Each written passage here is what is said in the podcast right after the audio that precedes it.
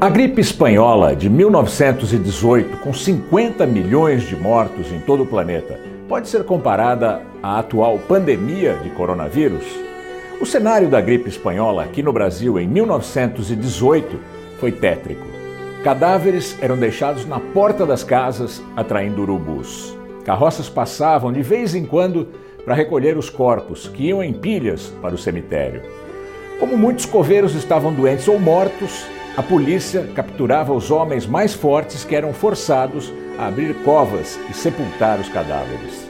Não havia caixões suficientes e os corpos eram despejados em valas coletivas. Você se interessou por essa história? Então, antes de continuar, não se esqueça de se inscrever no nosso canal e ativar as notificações clicando no sininho. Esse filme de terror foi em 1918, quando a gripe espanhola invadiu o Brasil vinda da Europa, a bordo do navio Demerara. O transatlântico desembarcou passageiros infectados no Recife, em Salvador e no Rio de Janeiro. Um mês depois apenas, havia doentes contaminados no Brasil todo. A epidemia da gripe espanhola há um século foi muito mais grave que a pandemia do Covid que enfrentamos hoje. No passado, morreram 50 milhões de pessoas no mundo todo. Até agora, a pandemia do século XXI matou menos de 20 mil pessoas.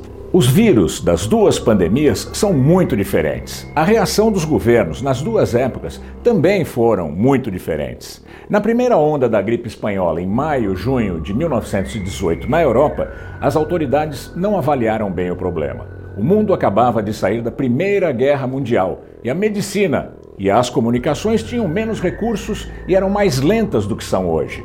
Foram aplicadas medidas para fechar locais públicos, mas as únicas quarentenas efetivas foram registradas nas ilhas remotas, como por exemplo Samoa Americana, sob controle da Marinha dos Estados Unidos, onde não houve nenhum caso de contaminação.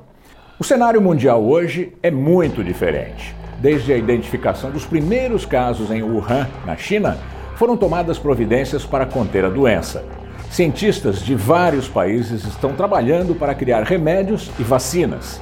Em condições muito mais insalubres, há um século a humanidade sobreviveu à epidemia da gripe espanhola. Hoje, com o avanço da medicina, das pesquisas científicas e também com a participação muito importante de todos nós, certamente vamos sobreviver ao coronavírus.